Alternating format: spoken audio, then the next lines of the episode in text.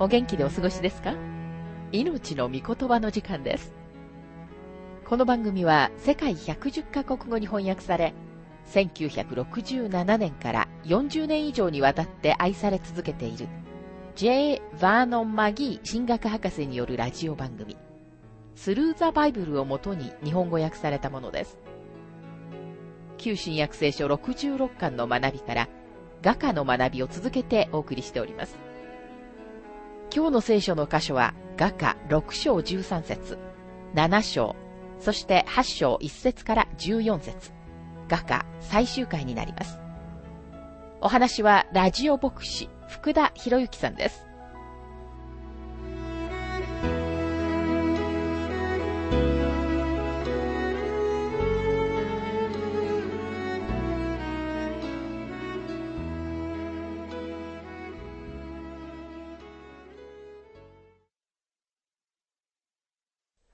画家六章の学びをしていますが、13節帰れ、帰れ、シュラムの女よ。帰れ、帰れ。私たちはあなたを見たい。どうしてあなた方はシュラムの女を見るのです？二つの陣営の舞のように。聖書には、キリストの花嫁は、世々にわたって神様の恵みを実践するためのものであると書かれています。エペソ2章の7節にはこのように書かれています。それは後に来る世々において、この優れて豊かな見恵みを、キリストイエスにおいて私たちに賜る慈愛によって明らかにお示しになるためでした。神様に作られた宇宙のすべては私たちを見ることになります。私たちのうち一人もそこにいる価値はありません。でも私たちはキリストのうちにあるので、そこにいることになるのです。それは主が私たちを愛して、ご自身を私たちにお与えになったからなのです。私たちは主のご栄光と私たちのために良いことなので、そこにいるようになります。これ以上良いことがあるでしょうかさて、画家7章の学びに入りますが、7章の最初の9つの説で、花婿は次から次へと美しい火を使って自分の花嫁を自分がどれほど喜んでいるかを語ります。ハリー・アイアンサイド博士は次のようなコメントをしています。私たちが今まで主を喜んだどの喜びよりも、主はご自分の民を喜んでおられることを知るのは素晴らしいことである。いつの日か私たちは主を十分に楽しむようになる。いつの日か主は私たちにとって全てとなられる。しかしこの地上にいる限り、私たちは主が私たちを喜んでくださるように主を喜ぶことはないのである。しかし彼女が彼の愛の表現を聞くとき、彼女の心には確信が与えられる。彼女は回復と交わりの意識を持つのである。彼女は自分の愛する方について自分が言う必要のあることはただ次の一節だと言います。画家7章の10節私は私の愛する方のもの。あの方は私を恋したう。今までに二度、花嫁が私は私の愛する方のもの、私の愛する方は私のものというのを聞きました。でも、ムーディー・スチュワートは、この説の表現は、もっとずっと豊かな表現であることに注意を促しています。この説は、キリストの心からの開放的な願望を暗に含んでいますが、もっとずっと大事なことをはっきりと宣言しています。それは信者が自分に対するキリストの欲求の強さを知っているということです。スチュワートは次のように言います。主は言われる。私はあなた方のために立てている計画をよく知っているからだ。その計画は良いものであって悪いものではなく、計画を立てている主はその計画をよく知っておられる。しかしその計画が立てられている本人は、しばしばそれを知らないか、あるいは疑ったり不信仰であったりする。神が私たちを愛しておられる愛を私たちは知って信じてきたと応答できる魂が最も祝福されている。救われた私たちは主の心からの願望なのです。画家八章の一節。ああ、もしあなたが私の母の乳房を吸った私の兄弟のようであったなら、私が外であなたに出会い、あなたに口づけしても誰も私を蔑まないでしょうに。私の母の乳房を吸った私の兄弟とは、もちろん同じ母親から生まれた兄弟を指しており、一番身近な人間関係を意味しています。主イエスは私たちにとってこのような兄弟になられました。ヘブル人への手紙2章の16節にはこのように書かれています。主は見つかいたちを助けるのではなく、確かにアブラハムの子孫を助けてくださるのです。主は確かに私たちの肉の肉、骨の骨になられたのです。私があなたに口づけしても誰も私を蔑まないでしょうにとありますが、とても多くの信者たちが自分たちはキリストを愛していると公に告白することを恐れたり恥じたりします。ですからもしあなたが本当に主を愛していないのなら、愛しているというのはやめてください。でももしあなたの生き様が主へのあなたの愛を表しているのなら、あなたがその愛を口にしても人々はあなたを蔑むことなどありません。画家八章の二節私はあなたを導き、私を育てた私の母の家にお連れして、香料を混ぜた葡萄酒、ザクロの果汁をあなたに飲ませてあげましょう。香料を混ぜた葡萄酒、ザクロの果汁をあなたに飲ませてあげましょうと書かれていますが、スチュワートはうまいことを言っています。キリストに対して私たちができる限り最高のもてなしをするのが私たちの役目である。主には何一つケチケチせず、最良で最善の主のすべてを集め、主にすべてを差し出す。しかしこれらの言葉が完全に示しているのは、最終的な子羊の婚姻の時が来て、花嫁はその用意ができた時のことである。その時キリストはブドウの実で作ったものを彼女と一緒に神の国で新しく飲むのである。画家八章の五節自分の愛する者に寄りかかって、荒野から登ってくる人は誰でしょう？私はリンゴの木の下であなたの目を覚まさせた。そこはあなたの母があなたのために海の苦しみをしたところ、そこはあなたを産んだ者が生みの苦しみをしたところ。自分の愛する者に寄りかかってとありますが、英語訳は彼女の愛する方に寄りかかってと書かれています。真の信者の人生の最終的な段階は、弱さと依存と愛によって特徴づけられています。私たちの上に翻る主の旗印が愛であった若い時には、私たちはわしのように翼を飼って登ることができました。青年になった時にも、私たちは走っても疲れることはありませんでした。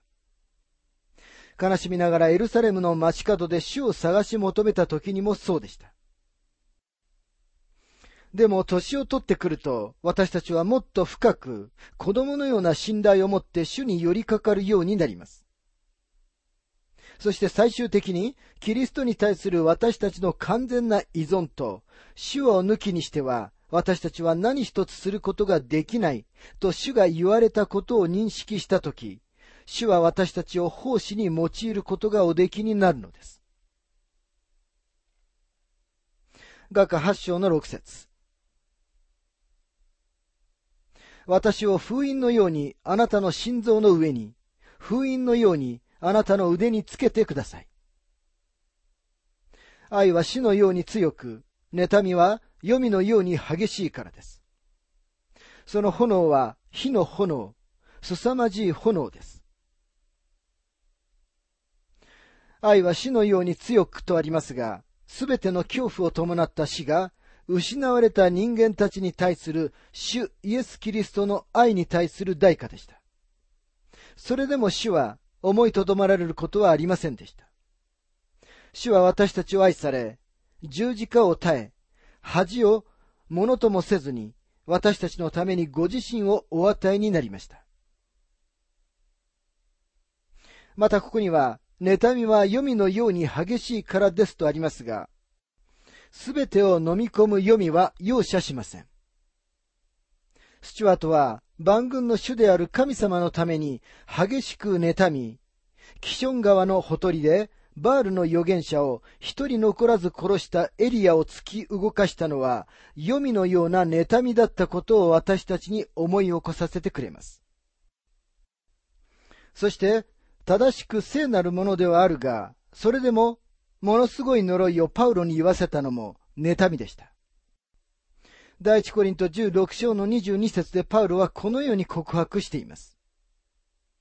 主を愛さない者は誰でも呪われよ。主よ来てください。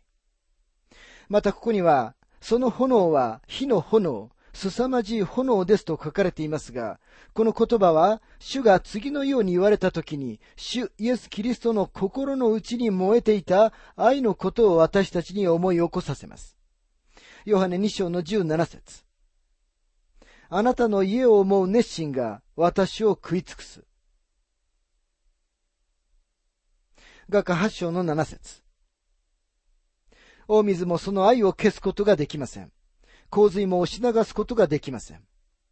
もし人が愛を得ようとして自分の財産をことごとく与えても、ただの蔑みしか得られません。大水もその愛を消すことができませんとありますが、私たちは何度死をがっかりさせたことでしょうか。それでも私たちが繰り返す失敗も燃えるような種のご愛を消すことはできません。私たちの罪の洪水に溺れてしまうこともないのです。もし人が愛を得ようとして自分の財産をことごとく与えても、ただの蔑みしか得られませんとありますが、そうです。神様は私たちのお金や奉仕を求めておられるのではないのです。神様は私たちの愛を求めておられます。もし私たちが神様を愛していないのなら、私たちがしようとする、いわゆるクリスチャンの働きや、私たちが献金箱に入れようとするお金を神様は蔑まれるのです。画家八章の八節私たちの妹は若く、乳房もない。私たちの妹に縁談のある日には、彼女のために何をしてあげよう。妹とは違法人の教会の象徴であると多くの聖書学者たちは感じています。彼女のために何をしてあげようというのは初代教会において難しい質問でした。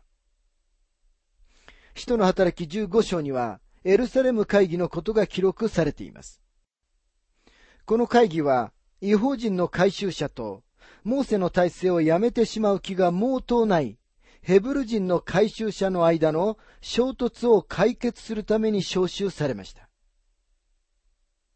またここには、私たちの妹に縁談のある日にはとありますが、この箇所は直訳すれば、彼女が弁護される日にはとなります。では誰が彼女を弁護するのでしょうか違法人である彼女たちは見捨てられた者たちでした。でもこの妹が教会をご自分のもとに呼ばれた花婿なる方に弁護される日がやってきました。主は魅力的だから私たちを選ばれたのではありません。主が私たちの失われた状態をご覧になり、私たちを愛されたから選ばれたのです。さて、この妹がキリストに受け入れられましたから、彼女はお姉さんからどのような歓迎を受けるのでしょうか画家8章の9節もし彼女が城壁だったら、その上に銀の胸壁を建てよう。彼女が戸であったら、杉の板で囲もう。もし彼女が城壁だったら、その上に銀の胸壁を建てようとありますが、違法人たちも神様に受け入れられましたから、彼らも、ヘブル人のクリスチャンたちと共に建てられ、御霊によって神の見住まいとなるのです。ユダヤ人教会は、ある質問に直面しました。その上に何が建てられるのでしょうかヘブル人の父親たちも子供たちも担うことのできなかった割礼や儀式や様々な習慣やしきたりでしょうかヤコブはこのお姉さんの気持ちを次のように表現しています。人の働き15章の19節そこで私の判断では、神に立ち返る違法人を悩ませてはいけません。会議は違法人の信者たちにモーセの体制を強制しない。ただ彼らをありのままに受け入れ、彼らの信仰を立て上げるためにできる限りのことをするということで同意しました。画家八章の十節私は城壁、私の乳房は櫓のよう。それで私はあの方の目には平安をもたらすもののようになりました。これは妹が喜んでいる様子です。違法人の教会が会議の決定の良い知らせを受け取ったとき、使徒の働き15章の31節にあるように、それを読んだ人々は、その励ましによって喜んだのでした。神様の宮の城壁として認められた今、彼らはその特権に大いに喜びました。エペソビトの手紙2章の19節から22節にはこのように書かれています。こういうわけで、あなた方はもはや他国人でも気流者でもなく、今は生徒たちと同じ国民であり、神の家族なのです。あなた方は、使徒と預言者という土台の上に建てられており、キリストイエスご自身がその礎石です。この方にあって組み合わされた建物の全体が成長し、主にある聖なる宮となるのであり、このキリストにあって、あなた方も共に建てられ、御霊によって神の見住まいとなるのです。またここには、私の乳房は櫓のようと書かれていますが、違法人教会の象徴である妹は、間もなく心からの御言葉の父で、多くの息子、娘たちを養うようになりました。違法人教会は今や驚くほどの速さで成長し、姉よりももっと美しく、もっと名誉を与えられるようになりました。この妹の例え話には、宣教のメッセージがあります。あなたも私も妹には今の時代のすべての国々が含まれていることを理解する必要があります。世界の多くの地域には、一度も花婿の招きに応えたことのない人々がいます。それは単純に彼らが主の御声を聞いたことがないからなのです。画家8章の11節ソロモンにはバールハモンにブドウ畑があった。彼はブドウ畑を守る者に任せ、おのおのその収穫によって銀千枚を収めることになっていた。ソロモンにはブドウ畑があったと書かれていますが、ソロモンはキリストの象徴です。ユダヤ人と違法人の一つになった教会である花嫁は、ブドウ畑の物語を語ります。最初はブドウ畑はもともとの守るもの。イスラエルの国の管理のもとにあり、その次は彼女、教会自身に委託されました。これはイエス様がマタイの福音書21章の33節から46節で語られたのと同じ例え話です。ある一人の家の主人が葡萄園を作って柿を巡らし、その中に酒舟を掘り、櫓を立て、長い旅に出る間、それを農夫たちに貸しました。収穫の時期になって、彼は収穫を受け取るために、しもべたちを使わしました。そのしもべたちは、痛めつけられるか殺されてしまいました。そしてついに彼は、自分の実の息子を送りました。また21章の28節から40節にはこのように書かれています。すると農夫たちはその子を見てこう話し合った。あれは跡取りだ。さあ、あれを殺してあれのものになるはずの財産を手に入れようではないか。そして彼を捕まえて、武道園の外に追い出して殺してしまった。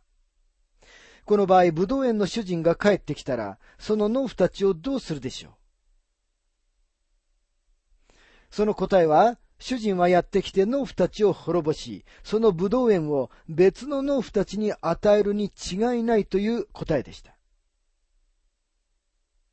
画家八章の十二節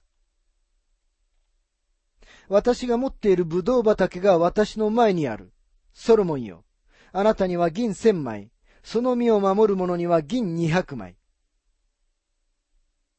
その実を守る者には銀二百枚とありますが、彼らは自分たちの働きのために給料を得るべきなのです。第一コリント人への手紙9章の14節にはこのように書かれています。同じように主も福音を述べ伝える者が、福音の働きから生活の支えを得るように定めておられます。ソロモンよあなたには銀千枚と、自分の前任者とは違って、全部の収入が主のものになるべきであると約束しています。それでも彼女は、そのブドウ畑が自分自身のものであるかのように、心から世話をするのです。私が持っているブドウ畑が私の前にあるというわけです。ですから、キリストの花嫁の一員として、私たちも私たちが世話をするように割り当てられたブドウ畑の中で誠実であることが求められているのです。画家八章の十四節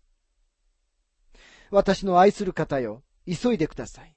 荒涼の山々の上のカモシカや若い鹿のようになってください。花嫁はブドウ畑の主に帰ってくださいと言っています。目次録の中で花嫁が最後に言うことは、主イエスよ、来てくださいという言葉です。主を知り、主を愛し、主を知らせているのでなければ、正直に主イエスよ来てくださいということはできないと思います。あなたは今この瞬間に上を見上げて、主イエスよ来てください。あなたに来ていただきたいのですということができるでしょうか主の現れを愛する人たちには、神様が冠を与えてくださるとパウロは言いました。そして主の現れを愛するとは、花嫁が自分の愛する方である花婿が来ることを熱心に期待し、準備するように主を愛することを意味するのです。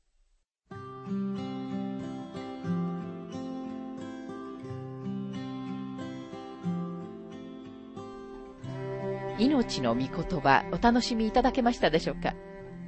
今回はシュラムの女というテーマで、画家6章13節7章、そして8章1節から14節画家最終回をお届けしました。お話はラジオ牧師福田博之さんでした。なお、番組ではあなたからのご意見、ご感想、また聖書に関するご質問をお待ちしております。お便りの宛先は、郵便番号592-8345大阪府堺市浜寺昭和町4-462浜寺聖書協会命の御言葉の係。メールアドレスは全部小文字で ttb.hbc.gmail.com です。どうぞお気軽にお便りをお寄せください。それでは次回までごきげんよう。